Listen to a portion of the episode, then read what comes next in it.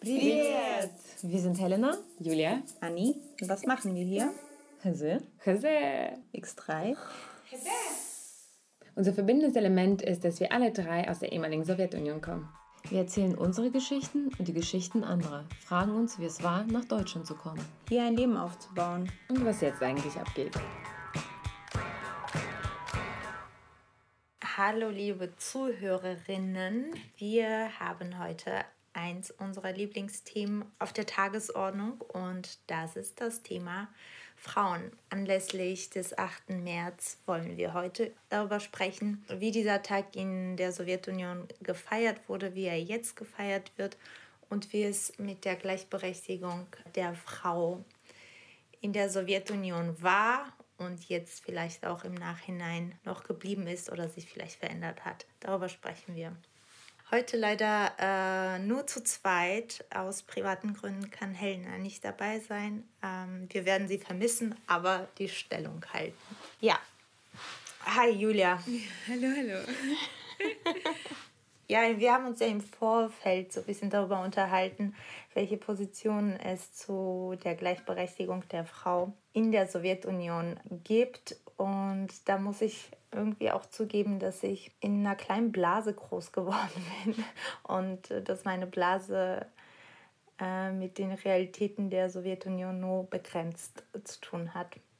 Und habe mir ein paar Artikel durchgelesen in Bezug eben auf dieses Thema, wo viel darüber diskutiert wird, welche Rolle die Frau wirklich in der Sowjetunion hatte, wie diese Gleichberechtigungsdoktrin in der Sowjetunion letztendlich umgesetzt wurde und ob das überhaupt gelungen ist. Die Positionen sind eindeutig, nämlich dass das überhaupt nicht geklappt hat und dass formal juristisch vorher geregelt wurde, dass Frau und Mann gleichberechtigt sind, aber in der Realität ließ sich das im Prinzip nur in Großstädten, wenn überhaupt, umsetzen, weil die Frauen nicht überall in der Sowjetunion die gleichen Ausgangspositionen hatten und alleine deshalb schon benachteiligt gegenüber auch anderen Frauen waren.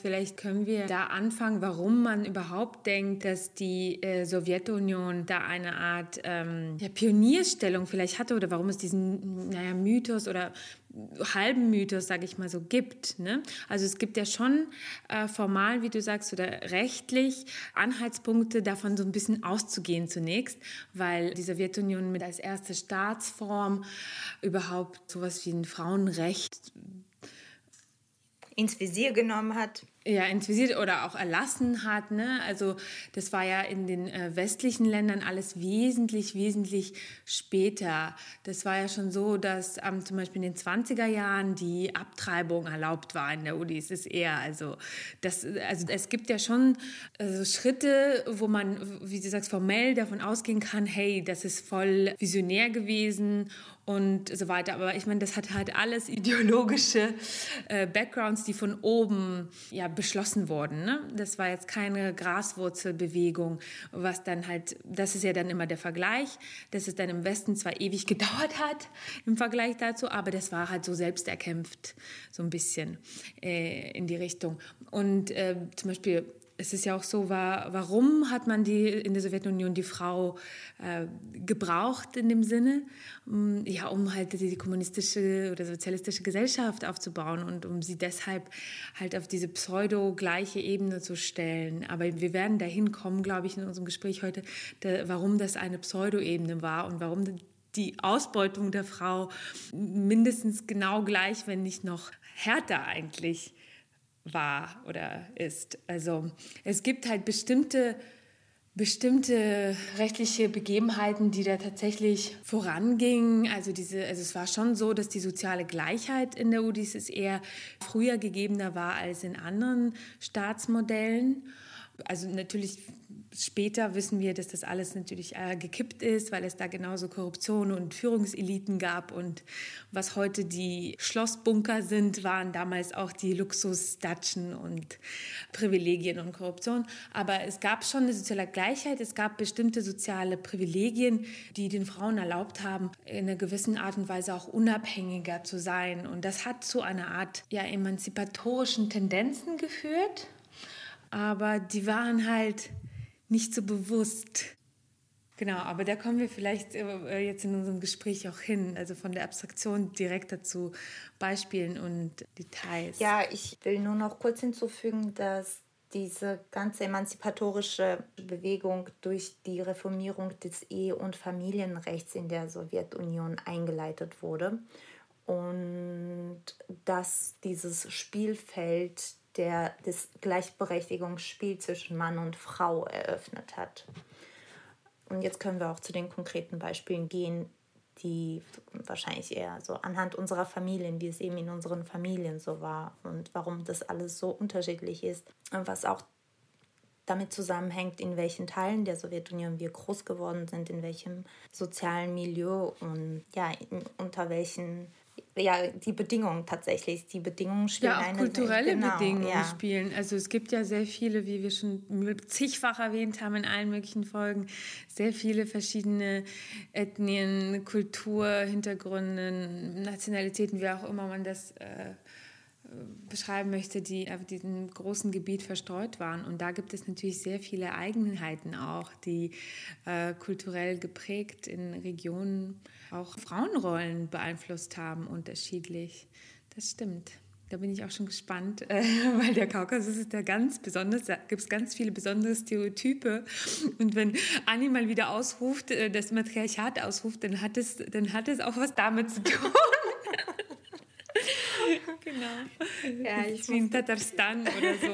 Also die Tatarinnen nämlich und die Kaukasierinnen gelten als so die Matriarchinnen eigentlich. Äh, stimmt das, Anni? ja, ich, ich würde das jedes Mal aufs Neue wieder bejahen. Und ich kann das überhaupt nicht erklären. Das ist etwas, was so aus dem Inneren herausschreit. Das ist eher so, es kommt eher so instinktiv raus. Warum das so ist, kann man jetzt, keine Ahnung, man kann lange darüber philosophieren, aber vor allem ist es ein Gefühl. Und wenn dieses Gefühl ausbricht und man es geltend macht, dann funktioniert es auch noch. Und das ist das Interessante für mich. Ja, wie gehen wir an die konkreten Beispiele heran?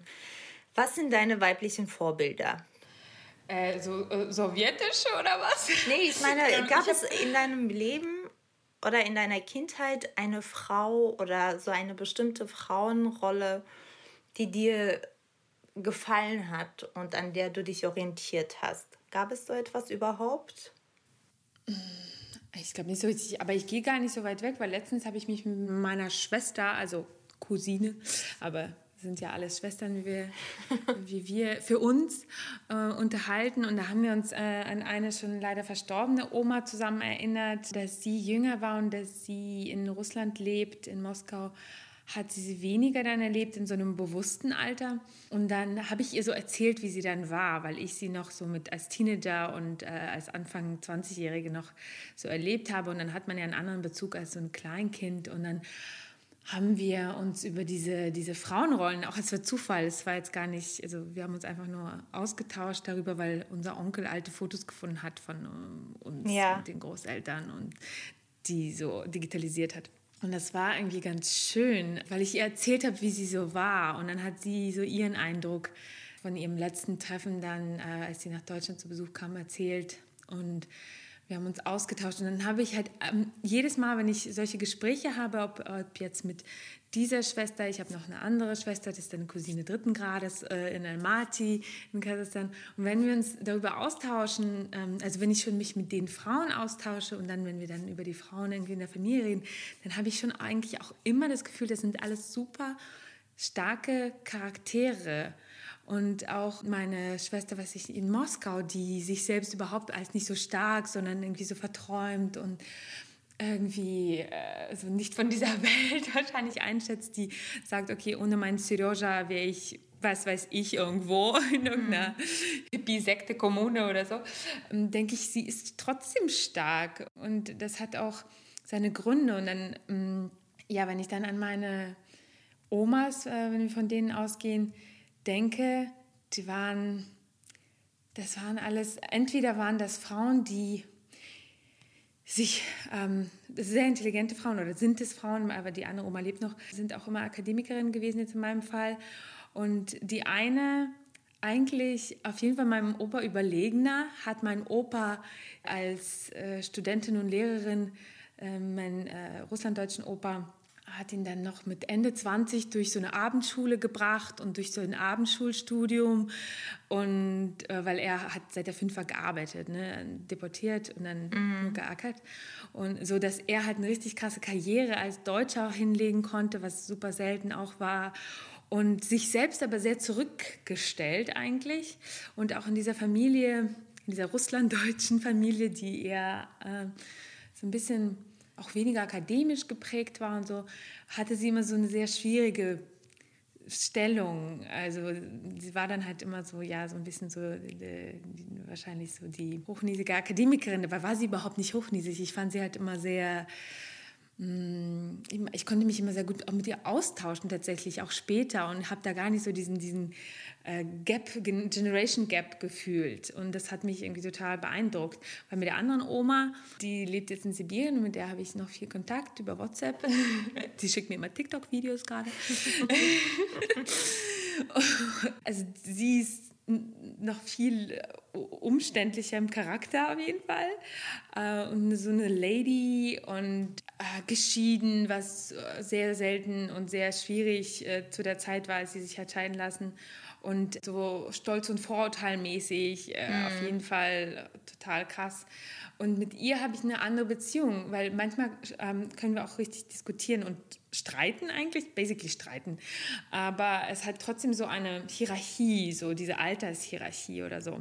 Also es gibt ganz viele verschiedene Frauen, ja, Rollen und Modelle und all diese Frauen sind aber eigentlich in diesem, in diesem Staat groß geworden. Und ich glaube, besonders unsere Großeltern und Großmütter, die haben halt wahrscheinlich noch mehr diese Veränderung der Gesellschaft erlebt. Also für sie war das wahrscheinlich, weil sie ja, weiß ich nicht, in den 40ern geboren wurden, also bei mir jetzt. Für sie hat es tatsächlich noch spürbarere Auswirkungen gehabt von, es gab eine Entwicklung im äh, Frauendasein und es gab vielleicht eine Art von Emanzipation, weil ich glaube, unsere Elternrollen, die sind schon in dieser Welt dann geboren in die 60er rein, wo es schon gegeben war.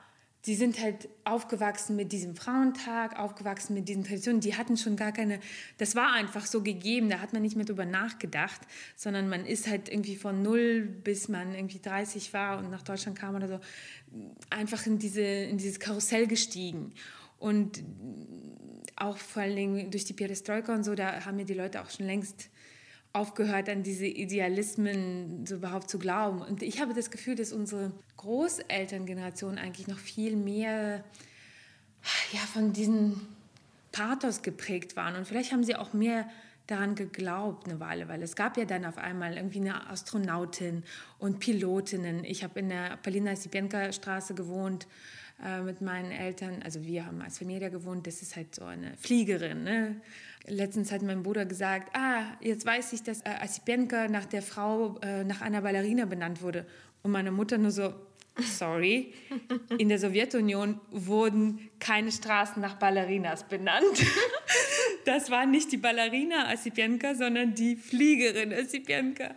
Und ich meine, das erklärt schon einige, das sind so kleine Anekdoten, aber die Frauen hatten auf jeden Fall schon krasse Rollen. Und natürlich hatten sie diese diese Belastung, weil die haben alle gearbeitet. Für alle war es normal zu arbeiten. Für alle, alle haben gearbeitet. Ich habe niemanden, ich habe keine Frau in der Familie eigentlich, die nicht geackert hat, ne? also ihr Leben lang. Meine Oma, also die, die mit dem russlanddeutschen Opa verheiratet war, die hat dann irgendwann später, aber aufgrund von Gesundheit, weniger gearbeitet, weil sie Herz und äh, Diabetes und alles Mögliche hatte. Aber alle anderen und für meine Oma ist es, äh, die jetzt noch lebt in Russland, ist es nach wie vor super, super wichtig. Das ist so dieser, dieser Russenfrauen-Check. Mhm. Ähm, ja, Julia, und wie ist es mit der Arbeit? Das fragt sie mich, ich weiß nicht, fast jedes Mal, wenn wir telefonieren. Jedes Mal. Seit Jahren sage ich ihr, es ist alles okay mit der Arbeit so. Oder ich weiß gar nicht, was ich hier sagen soll. Sie kann sich das gar nicht vorstellen, was unsere selbstständige Arbeit hier bedeutet. Aber wenn dann irgendwie die Frau meines Cousins in äh, Sibirien nicht arbeitet, dann lästert sie die ganze Zeit bei mir darüber, wie das sein kann, warum sie nicht arbeitet. Und ich meine, naja, sie kann halt wenigstens mit dem Kind ganz viel Zeit verbringen, oder? Ist doch gut. Und dann sind sie, ja, aber was ist das dann für ein Beispiel? Und also das ist, es ist wirklich ähm, interessant irgendwie. Ich habe halt auch für mich die Folge, als ich äh, recherchiert habe, äh, Frau, Mutter, Sowjetheldin genannt weil so ein bisschen dieses Heldenhafte ist da drin. Und ich glaube, wenn man so ein bisschen verstehen will, in was für Stereotypen und in was für einem von oben auferlegten vielleicht auch Rollengefängnis diese Frau, Sowjetfrau gesteckt hat, kann man eigentlich den vielleicht sogar einzigen Oscar-prämierten sowjetischen Film sehen, Moskwa Slezam Nevedet. Ich weiß nicht, kennst du den? Hast du den mal gesehen? Ja. Ich glaube, also den werden wir verlinken, weil Mosfilm hat alle Filme kostenlos äh, zur Verfügung gestellt, kann man bei YouTube sehen, auch sogar mit Untertiteln auf Englisch. Das ist der schönste Film der Welt. Ich liebe diesen Film. Der, ich meine, der hat äh, nicht umsonst einen Oscar gewonnen. Das macht schon Sinn. Der ist auch wirklich sehr lang, aber man kann ihn super gut sehen. Ich habe das auch schon mit Deutschen getestet. das funktioniert. Und äh, auch wenn er so ein bisschen humorvoll ist und so weiter, es beschreibt es eigentlich ganz gut, auch wenn es ein Spielfilm ist, beschreibt es eigentlich ganz gut diese Situation, in denen die Frau war und auch diese Männerbilder, die da sind und so. Und dass das schon alles, auch wenn das alles so pseudo-emanzipiert ist, dass sie alle gefangen sind, dann doch in so Traditionsrollen und vor allen Dingen ja, die, die Männer sind, also die, diese Männerbilder, man muss diesen Film sehen. Also auch dieser Mann, der dann kommt, dieser exzentrische, ein bisschen philanthropische Typ, der ist ja auch voll der Showy. Ne? Also egal. Und das ist aber ihr Befreier dann am Ende. Und diese Frau, die sich so total emanzipiert hat und durch äh, irgendwie alles sich selbst erarbeitet hat und mm, wo es natürlich die Gesellschaft gibt, die, mit der das geht. Ne? Es gibt die Kindererziehung, es gibt äh, die Krippen, sozusagen die Kitas oder Kindergärten. Es gibt das alles, damit die Frau das sich alles erkämpfen kann, um dann am Ende dann doch ihr Glück mit so einem leider latent chauvinistischen Typen zu finden. Ja, das, ich glaube, das ist eben einer der Punkte, der die Diskussion um Gleichberechtigung so schwer macht, äh, ist nämlich Mütterlichkeit und äh, Weiblichkeit. Es sind eben zwei Aspekte, die in dieser Intensität bei Männern eben einfach nicht gegeben sind. Und selbst Männer beschäftigen sich mit Mütterlichkeit und Weiblichkeit, weil weil das essentiell für das Leben ist. Und diese zwei Aspekte, die die Frau so stark machen und auf der anderen Seite aber auch so verletzlich, verfälschen diese Diskussion, weil eine Frau ähm, sich selbst, ich kann das natürlich nicht für jede Frau beantworten, aber ich denke, dass die Frauen sich selbst als sehr stark empfinden, wenn ihnen diese Stärke von außen nicht abgesprochen wird äh, in irgendwelchen sozialen Konstellationen. Warum zeigt sich das? Es zeigt sich in extremen Situationen, wenn die Frau nur auf sich selbst angewiesen ist, überlebt sie immer. Ein Mann überlebt nicht, aber eine Frau überlebt. Ein Mann überlebt nicht? Nee, ein Mann überlebt nicht. Ein Mann kann, ja, das ist, eine Frau überlebt, weil in ihr andere Strukturen arbeiten, die darauf hinauslaufen, dass sie etwas noch behütet, nämlich vielleicht ein Kind oder. Okay, du meinst jetzt dieses philosophische Überleben, dass sie, also genau. sozusagen, äh, also es gibt sogar etwas, was die Frau dann überlebt, was, also okay, diesen Kontext meinst du genau. Und bei dem Mann. Genau, die Frau hat eine Stärke, auf die sie zurückgreifen kann, die vielleicht durch, ich weiß es nicht, durch die Mütterlichkeit gegeben ist. Von Natur aus, die Männer einfach ähm, vielleicht nicht so griffbereit haben und äh, bei ihnen diese Überlebensmechanismen einfach anders funktionieren.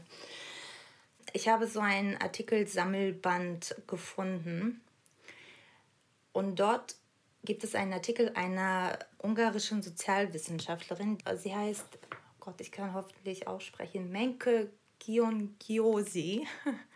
Und sie hat viel über die Rolle der Frau im Sozialismus geforscht. Und dort bringt sie wirklich sehr gute und konkret formulierte Argumente, warum das nämlich nicht funktioniert hat mit der Wunschvorstellung der Gleichberechtigung der Frau in dem Sozialismus. Weil, und das ist das schönste Argument in all dem, weil die Frau durch den Gleichberechtigungsanspruch nicht erhöht wurde, sondern mit dem Mann zusammen erniedrigt wurde in den sozialen Strukturen. Und das stimmt insofern, als dass natürlich die Frau hatte die Erwerbspflicht, ansonsten galt sie als, wenn sie nur Mutter oder Hausfrau war, als, als Störelement der idealen Gesellschaft sozusagen.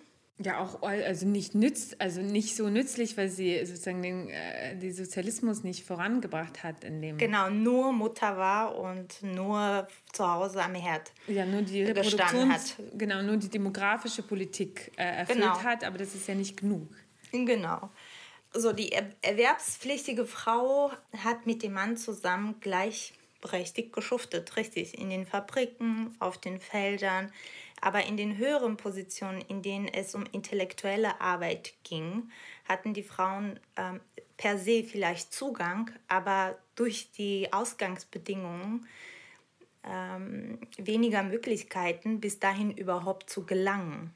Und insofern wurde durch die Gleichberechtigung die Frau ja, mit dem Mann zusammen erniedrigt, weil sie nur dazu versklavt wurden, den Sozialismus oder die Idee der Sozialismus voranzutreiben. Und in diesem Artikel sagt sie eben die Vers Versklavung durch Fabrikherren.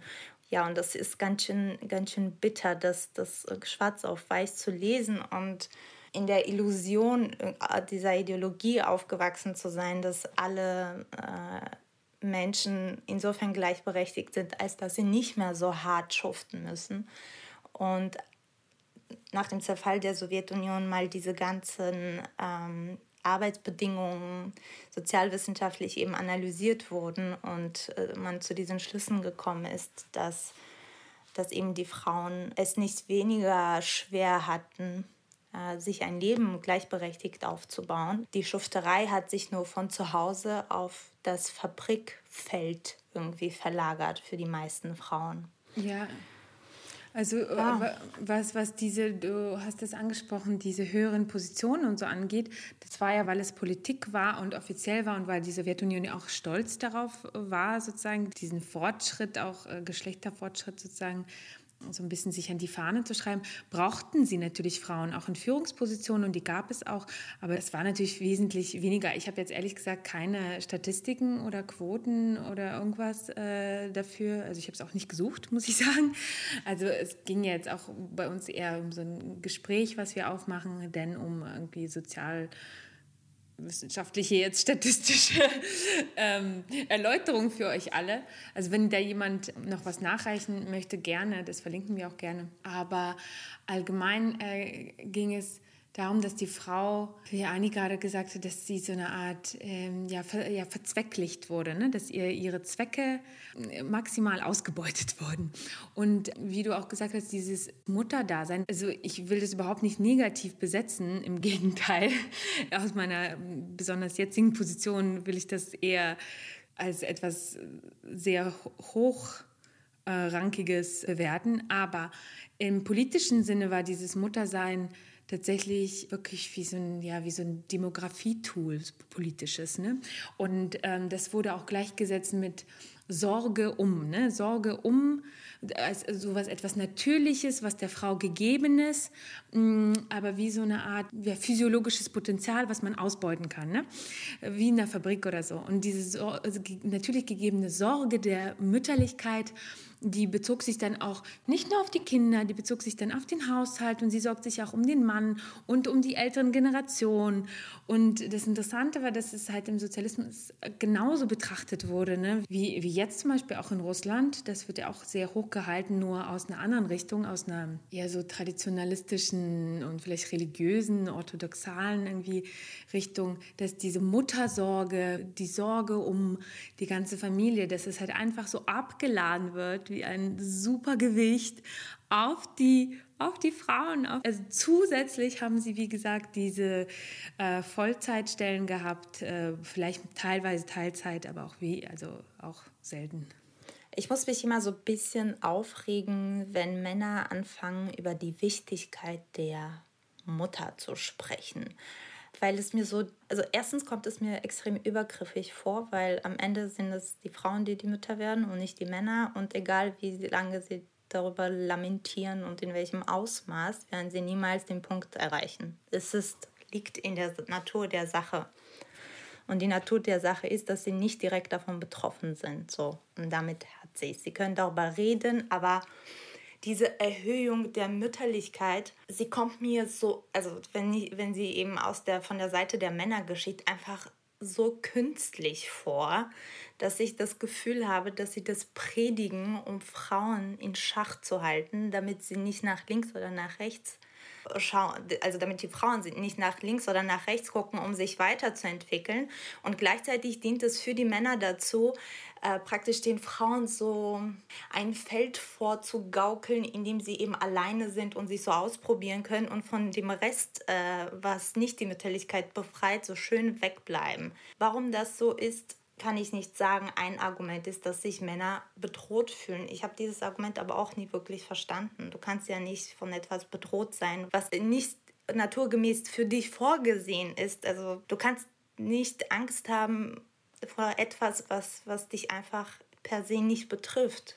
Also äh, deshalb verstehe ich die Angst des Mannes vor der Frau auch nicht wirklich. Also das ist so die eine Sache. Die andere Sache ist, dass Mütterlichkeit für die Frau etwas ist, womit sie sich ihr Leben lang damit auseinandersetzt. Ja, also es ist ob ja auch, sie will oder nicht. Ob sie will oder nicht. Ja. Im Negativen wie im Positiven. Richtig. Ja. Und das von außen so zu überhöhen, das bringt die Frau in eine verdammt schlechte und nicht schlechte, aber in eine Position, in der sie sich gedrängt fühlt, etwas anzunehmen, was sie vielleicht noch überhaupt nicht verspürt, weil sie nicht an dem Punkt ihres Lebens ist, an dem sie das überhaupt will. Das heißt, Mütterlichkeit wird immer instrumentalisiert von außen.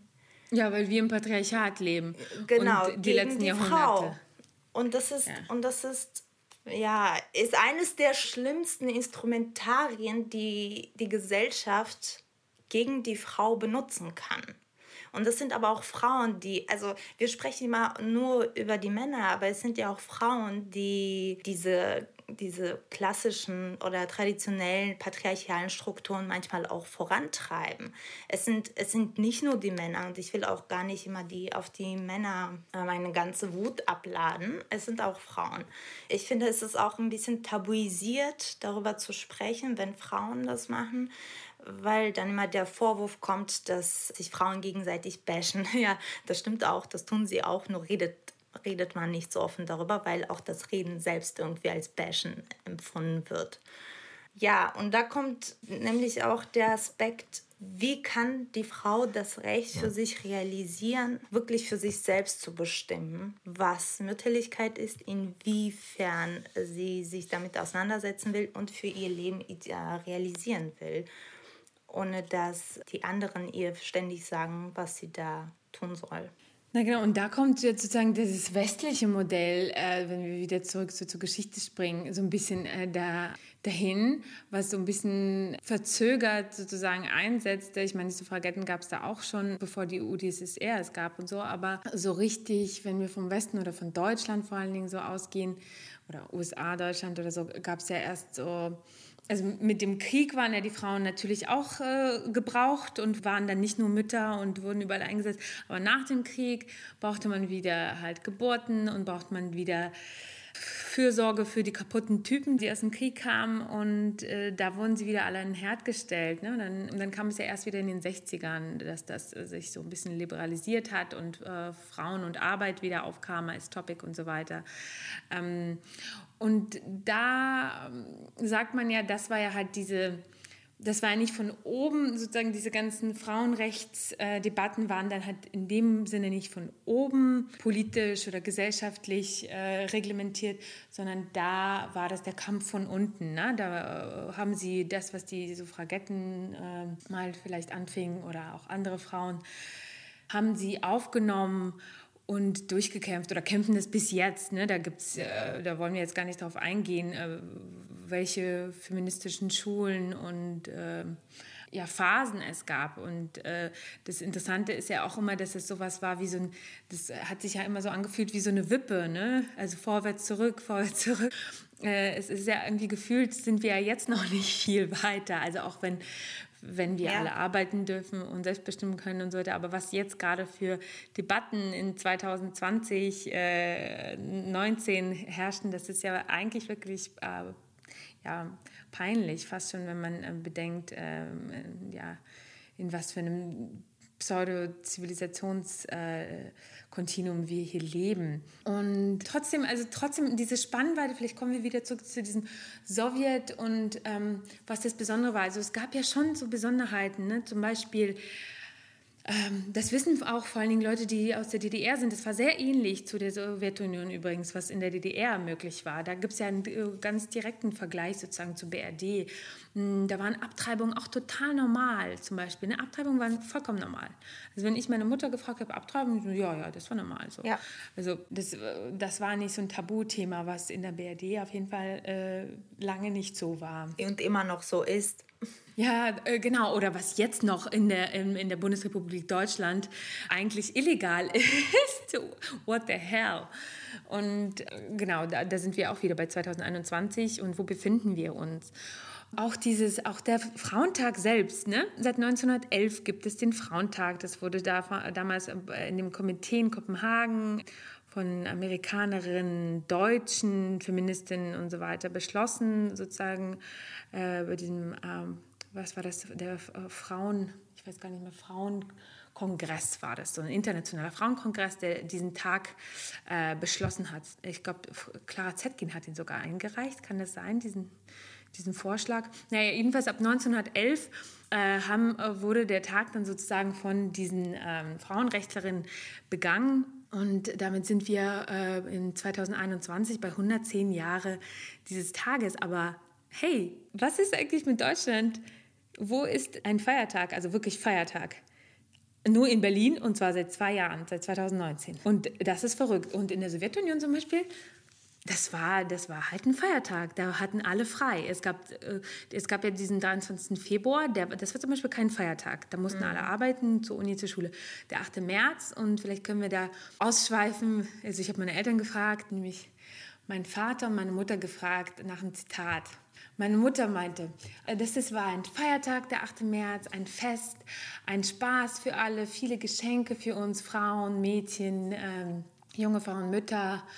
Und äh, das war einmal sehr freudiger Tag. Mein Vater meinte, es war ein super stressiger Tag, an dem man versucht hat, in unserer ärmlichen Welt irgendetwas Schönes aufzutreiben für die äh, Frauen und die äh, Mädchen. Und er meinte selbst, also abgesehen davon, dass man kein Geld hatte oder so, es ging gar nicht um das Geld, sondern es gab eigentlich auch nicht so viel. Ne? Es gab auch nicht so viele Blumen und so. Und man musste so richtig hasseln, um äh, der, den Mädels, den Lehrerinnen, den Müttern, den Großmüttern es recht zu machen, sozusagen. Das fand ich irgendwie äh, ganz witzig. Und dann hat meine Mutter mir erzählt, dass es so eine Art Show gab, dann später in manchen, also nicht überall, aber in Betrieben. Äh, das, die hieß Anuka Djavoschki. Also, wie kann man das übersetzen? Äh, na, los Mädels oder so. Oder Doch, los Mädels. Los Mädels. Und das war eine Art Show die veranstaltet wurden. Meine Mama meinte, sie hat es auch mal gewonnen und da gab es so eine Art verschiedene Wettbewerbe. Und ich meinte, war das jetzt eine Schönheitswettbewerb? Ich meine, nee, nee, nee, nee, nee, das war kein Schönheits... Es war eher so, natürlich sozialistisch, so eine Art Skills-Wettbewerb. Also bei Schönheitswettbewerben, da gibt es ja auch so Skills, ne? Mhm. Aber da musste man halt irgendwie so tanzen ähm, Kartoffeln schälen, irgendwelche anderen Sachen erledigen. Und das fand, ich, das fand ich sehr witzig. Aber das passt eigentlich. Ich meine, so wurde ja auch Neujahr gefeiert bei uns, so wurde ja alles, diese ganzen Spiele, alles war voller, voll verspielt. Und ich meine, das war halt auf jeden Fall immer so ein sehr freudiger Tag und alle hatten da frei und es ging die ganze Zeit nur um äh, Frauen, Mädchen, äh, ja und so weiter. Aber was, was auf jeden Fall, ich sag mal, in der Elterngeneration auf jeden Fall nicht so ein Bewusstsein war und nicht so eine Tragweite hatte, war halt dieses ja, feministische oder emanzipatorische. Und ich glaube, zum Ende der Sowjetunion war das auch eher so eine Art Muttertag dann geworden. Ne? Und diese, dieser ursprüngliche Gedanke dieses, dieser Frauenrechtlerin von diesem Komitee, was sich 1910 in Kopenhagen da versammelt hat, das ging auch in der Sowjetunion irgendwann verloren. Aber nichtsdestotrotz war es ein roter Tag im Kalender, wie man auf Russisch sagt. Und ja, in Deutschland hat man diesen Tag Warum? Weil es halt so sozialistisch und kommunistisch geprägt war, halt ähm, schön unter den Teppich gekehrt. Und in Deutschland hat man nämlich, ähm, und von wem wurde das? Von den Nazis. Muttertag. Genau, und die Nazis haben den Muttertag nämlich eingeführt. Und das wurde in der BRD beibehalten dass ähm, eher der Muttertag halt die Rolle gespielt hat. Und wie verrückt ist das, dass eigentlich das die Nationalsozialisten geprägt haben, also vorrangig. Also ich weiß bis heute nicht, obwohl ich die längste Zeit meines Lebens in Deutschland lebe, wann dieser Muttertag ist. Ich kann mich mit diesem Tag absolut nicht. nicht. identifizieren. Ich auch nicht. Ich glaube Mai, oder? Ja, irgendwo in, irgendwann entweder vor oder nach Pfingsten. Ich habe keine Ahnung. ich weiß es auch nicht. Jedenfalls, ich kann mich damit wirklich überhaupt nicht identifizieren. Und als ich das erste Mal gehört habe, dass es so etwas wie einen Muttertag gibt, fand ich das auch irgendwie so ein bisschen kompromittierend, weil ich dachte, also warum werden jetzt nur Mütter gefeiert, was ist jetzt mit den anderen Frauen? Ähm, war so meine ja. erste Frage. Ja. ja. Und ähm, dann finde ich das auch so ein bisschen ähm, problematisch, dass man den 8. März äh, so links liegen ließ. Äh, ich meine, die letzten zwei Jahre hat sich das ja ein wenig verändert. Aber nur in Berlin. Äh, aber ja, nur in Berlin. Ja, ich finde es problematisch, äh, das aus dem Grund abzulehnen, weil äh, sozialistisch ist der geprägt okay, aber er ist aus ganz anderen Gründen und Motiven ja. entstanden und vielleicht kann man das dem Sozialismus vielleicht zugute halten, dass dieser Tag wenigstens äh, ge gefeiert wurde. Es ist ja im Sozialismus waren viele Dinge fragwürdig, aber viele Dinge waren auch sehr menschenfreundlich und äh, vielleicht kann man kann man diesen Tag als, äh, als einen solchen Tag einordnen, an dem wirklich einfach die Frau als Wesen gefeiert wurde und nicht nur, weil, weil, weil diese Frau mal Mutter wird oder geworden ist. Das zum einen, zum anderen finde ich, äh, du hast recht, es hat sich nachher dann gewandelt, dass man äh, eher so weg von diesem feministischen oder emanzipatorischen weggekommen ist. Was ich als Kind also ich habe es immer geliebt, diesem Geschlecht zu, zu gehören, dem ich angehöre. Ja, mhm. irgendwie, ja, es, es, ich fand es immer schön. Ich habe es auch nie in Frage gestellt. Und zwar, weil ich, also was jetzt die Frauenvorbilder angeht, ich habe als Kind sehr gerne beobachtet, weil ich nicht so viel reden wollte oder einfach mit Menschen eher so mit Distanz begegnet bin, hatte ich viel, viel Zeit zum Beobachten. Vor allem so, wenn wie Frauen sich verhalten haben und wie Männer sich ihnen gegenüber verhalten haben. Und natürlich, ich meine, das habe ich damals alles nicht so eingeordnet, aber jetzt im Nachhinein denke ich, es gab eine, eine Gruppe von Frauen oder eine bestimmte äh, Art von Frauen, vor denen Männer tatsächlich also nicht Angst haben, hatten, aber ehrfurchtig waren. Das, sind, das waren Frauen, die wussten, was sie wollen. Und das hatte weniger damit zu tun, welchen Bildungshintergrund sie hatten, sondern einfach es hatte etwas mit ihrem Selbstbewusstsein zu tun. Wenn eine Frau wusste, was sie will, hatten die Männer in der Umgebung überhaupt keine Chance, irgendwie sich, ja, warum? sich es ihr abzureden. Und es hat mich als kleines Mädchen, hat mich das wahnsinnig fasziniert.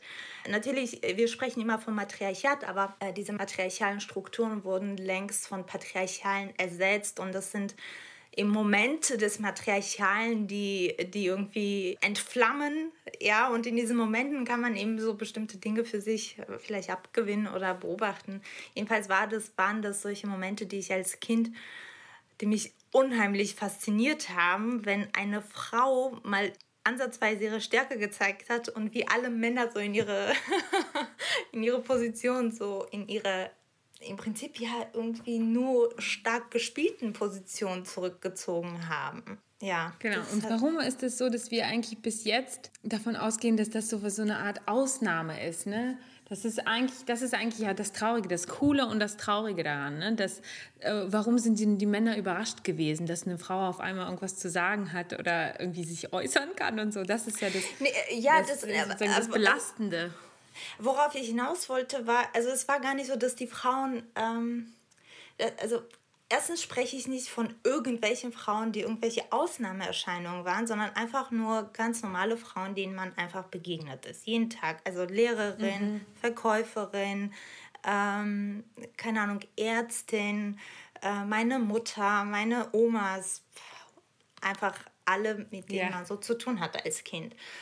Und ich kann mich erinnern, dass natürlich Männer immer so sehr, ja, sie haben ein Selbstbewusstsein, das sehr äh, nach außen orientiert ist und bei Frauen ist es eher so nach innen gerichtet. Und ja, manchmal spielt sich das so ab, also es kehrt sich um und da merkt man in diesem Moment auch eine eine gewisse Unterlegenheit des Mannes der Frau gegenüber und das offenbart ihn auch als verletzlich. Und diesen ja, Switch fand ich immer so interessant.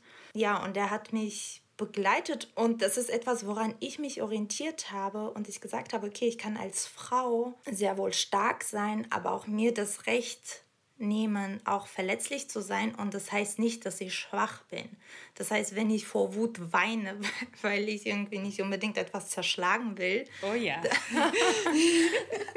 dann ist das, weil ich ähm, diese Energie rauslassen muss, aber nicht unbedingt, weil ich schwach bin, etwas für mich umzusetzen. Aber da stimme ich dir voll über, also ich glaube, da stimmen wir uns eh in allen Sachen voll überein. Ähm, aber das ja eigentlich ein Manko ist, dass man nicht diese Vielfalt hat. Und ähm, woraus schließt sich das oder wie kommt es? Also es kommt leider daher, dass ähm, die Erziehung unterschiedlich ist. Ne? Dass die Erziehung äh, Frauen haben, von Frauen wird eigentlich viel mehr, von Mädchen wird viel mehr gefordert. Es ist ja auch bis jetzt so, auch vor allen Dingen, ich glaube auch, muss man sagen, russische Erziehung leider. Es ist schon so, dass es so für Mädchen viel mehr Grenzen und Barrieren gibt. Und das heißt, sie lernen sehr früh entweder mit ihnen zu gehen oder wie man sie umgeht und sie sind äh, mit viel mehr Aufgaben belastet und viel mehr Aufmerksamkeit tatsächlich und Sorge, aber nicht diese mütterliche Sorge, sondern also man, das ist wie so ein Hürdenlauf die ganze Zeit.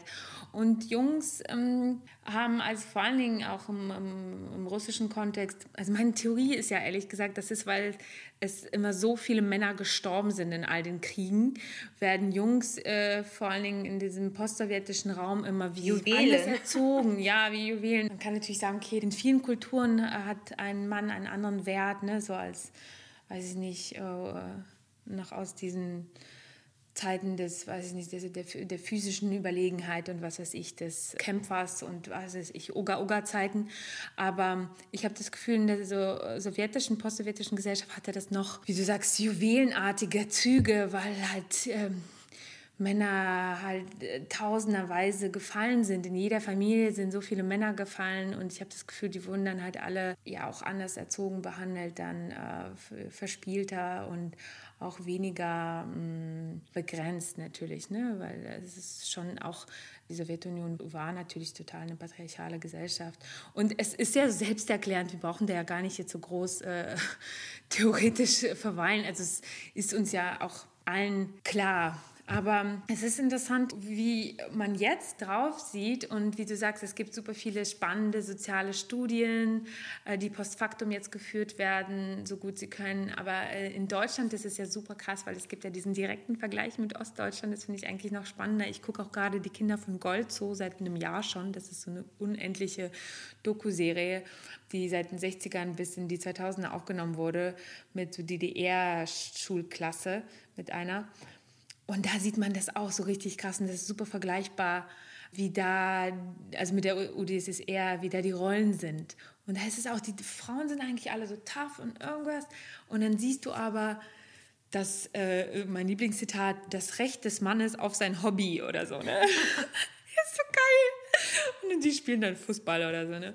Und, ähm, aber das, dass die Ostfrauen halt auch voll die, meistens fängt so an, wenn sie jünger sind, labern die ganze Zeit nur die Typen und je älter sie werden, weil man, das ist ja eine Langzeitverfilmung, äh, dann haben die Typen irgendwann nichts mehr zu sagen und die Frauen werden immer tougher und das ist ein Punkt, der, glaube ich, sehr speziell ist für die Sowjetunion bzw. die sozialistische Gesellschaft wie die DDR auch gewesen, weil die Frauen da schon eine andere Möglichkeit äh, hatten mit der Arbeit, mit der Arbeitstätigkeit. Und die Arbeitstätigkeit, sie bringt dich schon weiter in Sachen von Ansprüchen das heißt, du entwickelst dich auch weiter. Also da gibt es auf jeden Fall auch Studien dazu. Das ist bei Hausfrauen, also zum Beispiel auch die Scheidungsraten und sowas, auch in den USA gab es Studien dazu, dass die Scheidungsraten, nachdem die Frauen wieder arbeiten durften oder sich was erkämpft hatten und aus diesen Herd-Situationen rauskamen, dass die Scheidungen auf einmal alle äh, nach oben schelten, weil ja, weil man selber sich entwickelt, weil man vielleicht Karriere macht, weil man was anderes sieht,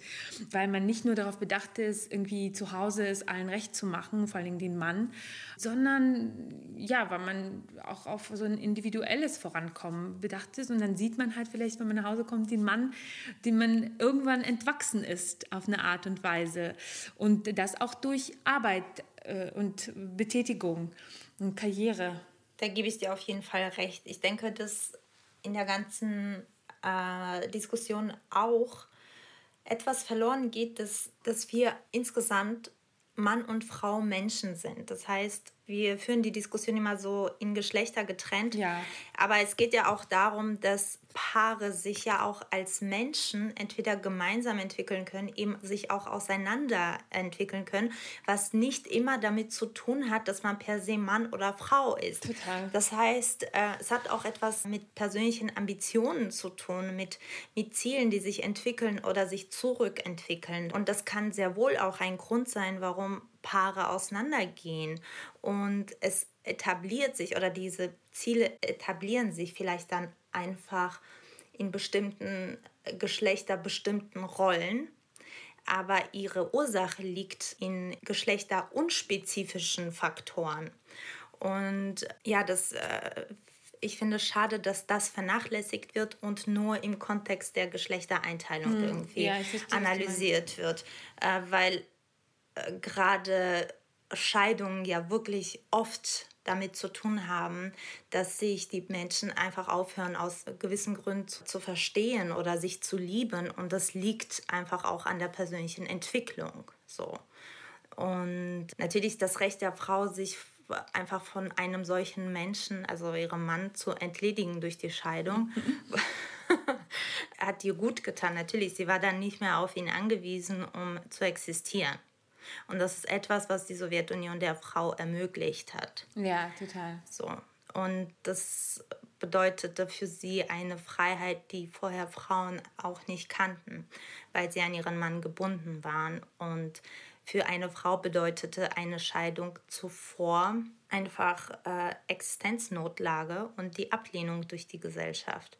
Und diese beiden Dinge hat, auch wenn es von oben aufgedrückt wurde, der Bolschewismus äh, ermöglicht, also begünstigt, ja. dass die Frau sich trennen kann. Genau, ich stimme da auch voll überein, auch wenn ich denke, die sozialen Studien, die dann irgendwie vielleicht erörtern, inwiefern es vielleicht schön ist, wenn man mit seinem Kind länger als nur drei oder sechs Monate bleibt, sondern ich bin da selber gespalten. Ne? Ich denke auch so, wie cool ist das wahrscheinlich und wie liebenswert kann man äh, ein Kind vielleicht äh, frühkindlich erziehen, wenn man sehr viel Zeit mit ihm verbringt, sehr viel Nähe, Liebe und Körperlichkeit austauscht und so weiter. Vielleicht jetzt in Corona-Zeiten wird sich ja auch sowas ändern. Ich weiß es nicht.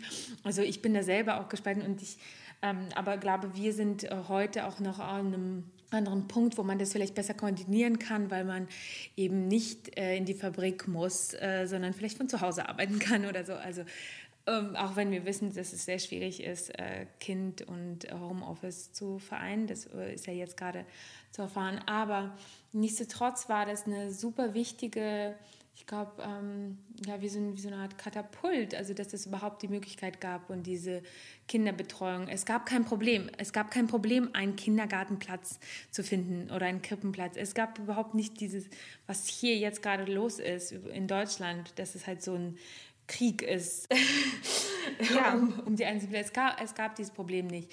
Und ähm, das ist natürlich interessant, weil es ist natürlich sehr teuer für den Staat.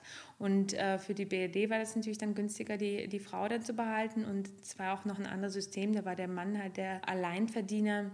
Interessanterweise in Russland, also nee, nochmal kurz zurückzukommen auf die Sowjetunion, dann in Russland jetzt. Meine Mutter meinte natürlich die Scheidung und so, hat sie auch gesagt, das war auch normal, auch sehr hohe Rate, wie auch in der DDR. Aber es war trotzdem so, dass die Ansichten teilweise, also dass es so ein bisschen wie verpönt war oder dass man so wie so Mitleid hatte mit geschiedenen Frauen. Nicht den Männern natürlich, sondern dass es halt schon diese, diese Rolle, trotz der sozialistischen Gesellschaft, auch die Jahrzehnte der sozialistischen Gesellschaft konnten diese alten Werte der alleinstehenden armen Frau nicht ganz überdecken. Und ähm, ja, der, genau da ist immer dieses Bild der geschiedenen, gescheiterten Frau, mhm, mh. aber des geschiedenen, erfolgreichen Mannes, der sich einen ebenbürtigen Partner sucht. Und das ist ein Bild, das sich manifestiert hat, das natürlich höchst problematisch ist. Ja, ja es ist ja auch eine falsche, falsche Interpretation des Bildes. Natürlich. Also, das ist ja. Eben, also eine Frau als gescheitert zu bezeichnen, weil sie sich scheiden lässt, ist der Abgrund. Oder, oder weil eine Ehe scheitert, man weiß ja nicht, also vielleicht lassen sich beide scheiden. Ne?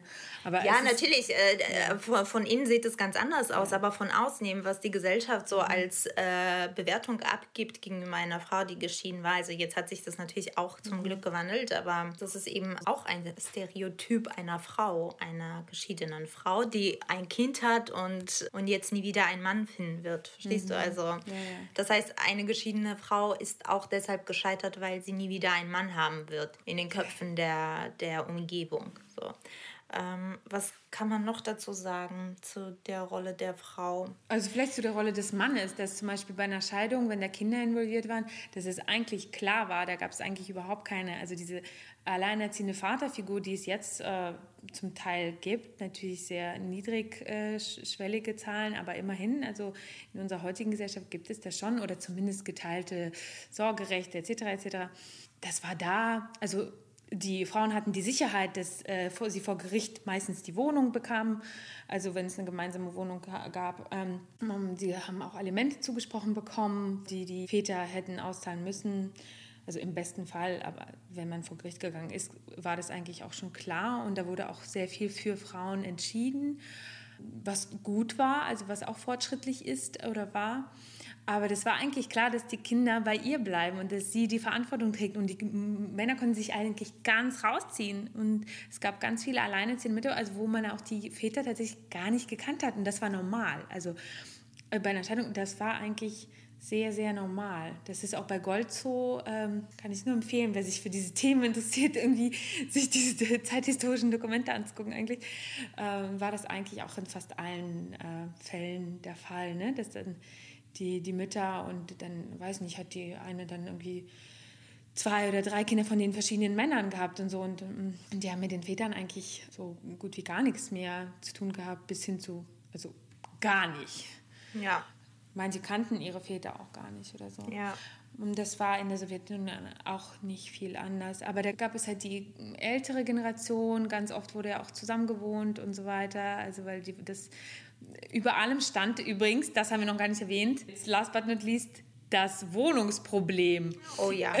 Das ist ja so ein Sowjet-Special, warum man überhaupt so früh vielleicht sich committed hat und Familien gegründet hat und so weiter, weil man Bock hatte irgendwie auf eine eigene Wohnung. Wobei das in der Sowjetunion auch nicht unbedingt begünstigt wurde durch Familien, sondern eigentlich, wenn du im Bau oder Bauingenieur oder irgendwas studiert, gearbeitet hast, dann hattest du, oder Maurer warst oder so, dann hattest du eher halt ähm, Zugang zu Wohnungen. Also ich meine, Ärzte, Lehrer und so weiter konnten manchmal Jahrzehnte damit verbringen, auf Wohnungen zu warten. Aber grundsätzlich war das natürlich schon eher, mm, also wenn du geheiratet hast, hattest du sozusagen den Grund dann und auch auszuziehen von deinen Eltern, wobei das auch oft hat man dann zusammen gewohnt, weil es überhaupt keine Wohnung gab. Ne?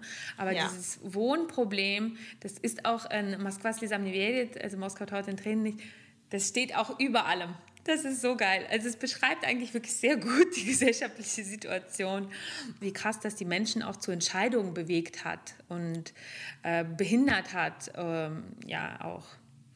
Ja, dieses enge Zusammenwohnen äh, über mehrere Familiengenerationen, im schlimmsten Falle in einem Zimmer, ja.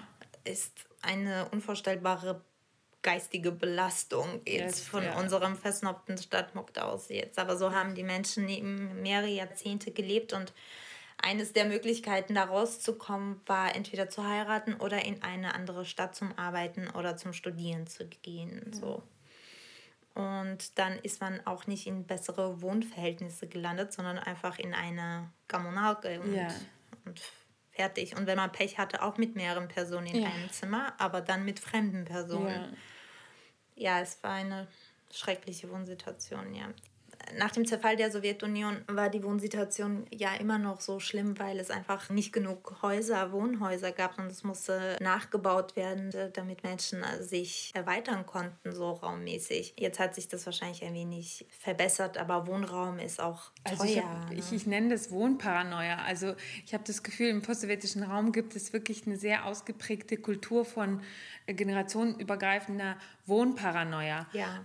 da spielt das alles eine ganz große Rolle. Es ist erst jetzt in der jüngeren Generation, dass man sich langsam so emanzipiert von diesem Gedanken und dass man zum Beispiel, also das ist ja letztendlich das eine Investition und da besitzen ja ganz viele Leute Wohnungen oder für die ist es halt so, dass erst die Stabilität ist nur erreicht, wenn du eine Wohnung besitzt. Genau. Und ähm, es gibt halt jetzt langsam so junge Generationen, die sagen, okay, man kann auch andere Investitionen tätigen und Immobilien sind vielleicht nicht das A und O. Ne? Es gibt auch, weiß nicht, Cryptocurrency oder so. Und, und vielleicht will ich ja doch in Europa leben und brauche meine Wohnung in äh, Petersburg nicht äh, irgendwie ansparen und so.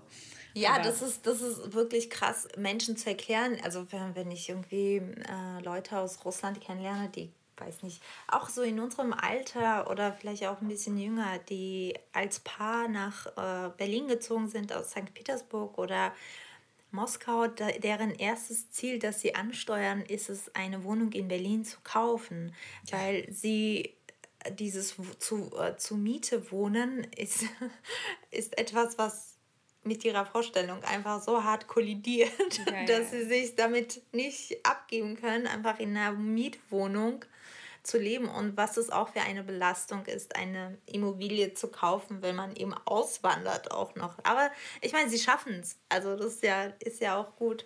Ich ja. kenne unheimlich viele, die, also von denen wohnt kaum einer zur Miete. Ich kenne eigentlich in meinem bekannten Freundeskreis vorrangig Ausländer, nicht nur Russen oder ich sag mal Post-Sowjets, mm, aber da auch viele, aber auch so Südeuropa, Spanier und so weiter, die, die besitzen alle Wohnungen ja. in Berlin. Und ja, also von uns. Das war ein kleiner Ausflug. Die, da, da, machen wir noch eine extra Folge mal dazu. Wir nennen sie einfach Wohnparanoia. Das wirklich gut. Weil das ist wirklich ein eigener Deal. Da können wir auch noch mal hier die Klassismuskeule aufgreifen die Julia damals uns in äh, ihrer Klassismusfolge auch so ein bisschen vorgeschlagen hat, ne, inwiefern Eigentum überhaupt hm, ja, gerechtfertigt sein kann, sein sollte und ja, wie wir eigentlich damit äh, zwischen diesen Welten, in denen wir sind, weil wir haben natürlich auch eine Wohnung besessen in Kasachstan und ähm, mein Opa hatte ein Riesenhaus, aber wir waren halt auch alle aus dem Baubereich. Ne? Deshalb hatten wir auch eigene Wohnungen. Ich habe nicht in so einer Kam Kommunalka gelebt. Ich glaube nur drei Monate, da war ich ein Baby noch. Und da waren sie nur mm. zum Praktikum. Aber das war halt so diese, das war halt diese Ungerechtigkeiten des Sowjetsystems so ein bisschen. Als Arzt durftest du irgendwie 20 Jahre auf deine Wohnung warten und als äh, Bauingenieur konntest du die Reihen abkürzen oder so. Ne? Mhm. Aber als Arzt hast du vielleicht die bessere OP dann bekommen. Also, Ne, also so Geschichten, das ist so wie so ein Warenaustausch. Ja, wie war das bei uns? Also meine Großeltern beiderseits hatten äh, riesen Grundstücke mit jeweils auch großem Haus. Und ja. In Armenien noch oder? Ja, ja, ja, in Armenien. Und die Großeltern mutterseits, äh, da war so, dass mein Opa sich aus dem System katapultiert hat durch den Ungehorsam und äh, er durfte nichts mehr machen. Also er durfte nicht studieren, nichts, er war raus aus dem System. Und weil er beim Wehrdienst irgendwelche irgendwas verweigert hat und dann wurde er eben hart bestraft körperlich und dann einfach beschnitten in seinem Werdegang. Und dann hat er aus dieser Strafe praktisch sich ein neues Leben aufgebaut mit diesem Hof. Er hat einen autonomen Hof geführt der sich komplett selbst versorgt hat. Mhm. Also er war unabhängig davon.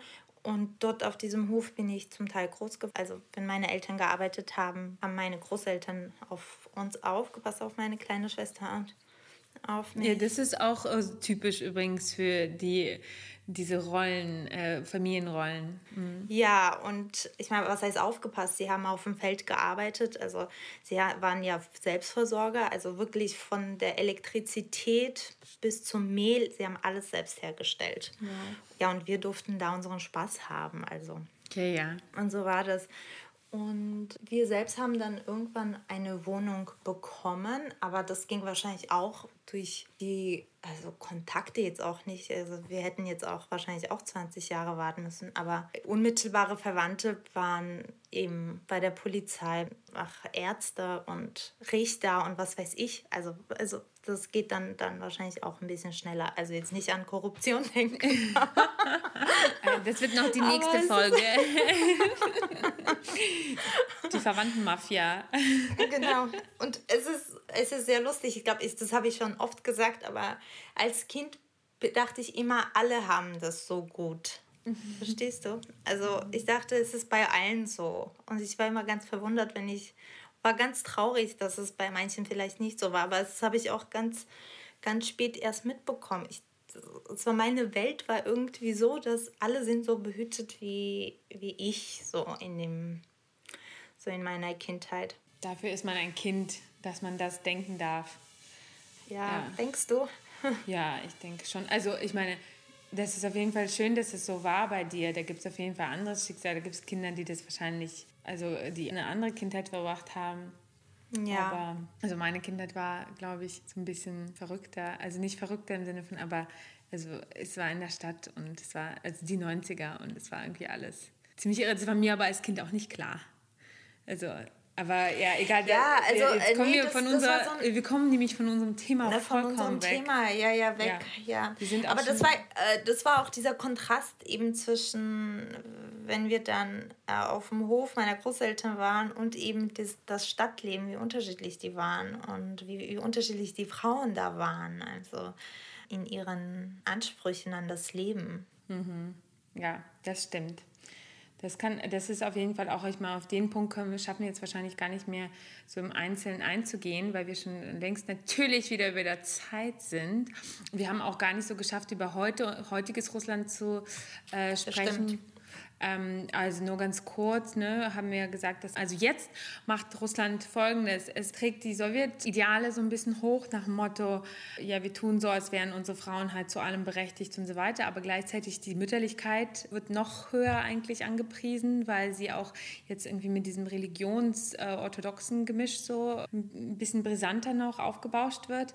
Aber gleichzeitig hat man nicht das Geld oder Bock, das Geld für diese Infrastrukturen auszugeben, die der Sozialismus äh, oder die sozialistische Gesellschaft gestellt hatte. Ne? Diese Kindergärten und so weiter, weil das ist jetzt alles halt äh, un unbezahlbar. Das ist jetzt Privatschulen oder Privatkindergärten. Du musst dein Kind hin und her fahren mit dem Auto. Das war nicht so wie früher. Wir sind alle mit dem Bus gefahren, gelaufen oder irgendwas. Das funktioniert so im heutigen Russland nicht mehr. Also das heißt, eigentlich will man jetzt im jetzigen Russland dasselbe, also die Frau äh, zweifach, dreifach beladen mit all der Fürsorge und gleichzeitig äh, so tun, als wäre sie, könnte sie jede Karriere anstreben, die sie will. Aber man will dafür kein Geld ausgeben im, im Staatsapparat. Das ist ja, also das, das sozialistische System ist in das ultra-neoliberalistische einfach umgekippt. So. Ja. Und es gibt eine ganze Generation, die das und das andere mitbekommt, nämlich das ist die Generation unserer Eltern und unsere Generation natürlich, die zum Teil ihre Kindheit in einem anderen System verbracht haben. Wir können ja mal in irgendeiner anderen Folge oder zu einem nächsten Frauenrechtsanlass darüber reden, so wie wir unsere Kinder, Männer, Frauen äh, oder Geschlechter eigentlich im besten Falle geschlechtsneutral erziehen und was wir eigentlich äh, zwischen diesen ganzen Systemen, Erlebnissen und Sozialisationen springend und schwebend, äh, wie wir das eigentlich jetzt schaffen, in einem heutigen Deutschland irgendwie das Kind in, auf welchen Weg zu bringen zum Beispiel. Ne? Wir sind ja auch, ähm, also ich bin auf jeden Fall sehr bald Mutter, Spoiler und äh, stelle mir manchmal diese Frage, nicht so oft, aber manchmal. Um auf deine Frage genau ähm, einzugehen. Ich weiß nicht, ob ich recht habe und ich weiß nicht, ob ich die Tendenz richtig erkenne, aber ich habe so ein bisschen das Gefühl, dass wir als die nächste Generation der Mütter darauf achten müssen, dass dass kleine Jungs jetzt nicht in diese unterdrückte Rolle hineingeboren werden oder in diese Ideologie. Äh, es ist ja auch eine Ideologie geworden, die aus der Gleichberechtigung ähm, erwächst, irgendwie, dass Frauen sich das Recht erkämpfen, aber wir müssen es anders machen, als es Männer gemacht haben. Das darf nicht auf dem Rücken irgendwie der nächsten äh, Kindergeneration oder der, der Jungs passieren. Sie sollen in einer, es ist meine Idealvorstellung, in einer Einheit gemeinsam groß werden und jeder soll für sich den Raum seiner Rechte haben. Das ist meine Grundvorstellung davon, dass, dass, dass die Situation sich nicht in die Richtung entwickelt, dass, dass wir eine andere unterdrückte Position ja, ja. haben. Ja, ich denke auch, also ich habe für mich jetzt irgendwie auch gesagt, das ist halt einfach ein Punkt der Verantwortung, also dass man die Verantwortung nicht, äh, also gleichgewichtet, egal welches äh, Geschlechtsteil dein Kind äh, auf dem Ultraschall und dann auch ins Leben ja. bringt, sozusagen, dass die Verantwortung nicht ähm, unterschiedlich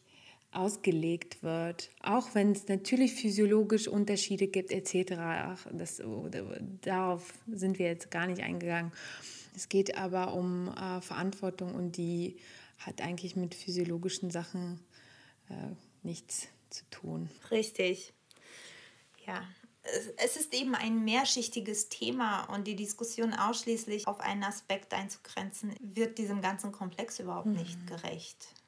Ja, ach, wir werden bestimmt noch oft, äh, also abgesehen davon, dass wir ständig irgendwelche äh, Frauenthemen haben, wir sind halt drei Frauen, also eigentlich ist es so, dass wir halt die ganze Zeit irgendwelche Fragen uns stellen aus diesem Blickpunkt heraus, Frauen oder nicht, oder halt überhaupt Geschlechterfragen äh, werden wir wahrscheinlich noch ziemlich oft darauf zurückkommen. Aber es ist gut, dass wir jetzt mal einen Start gemacht haben mit dieser Folge und vielleicht das nächste Mal auch mit GästInnen und gerne auch noch geschlechtsoffener, aber da haben wir auch auf jeden Fall schon Sachen auf dem Schirm und vor.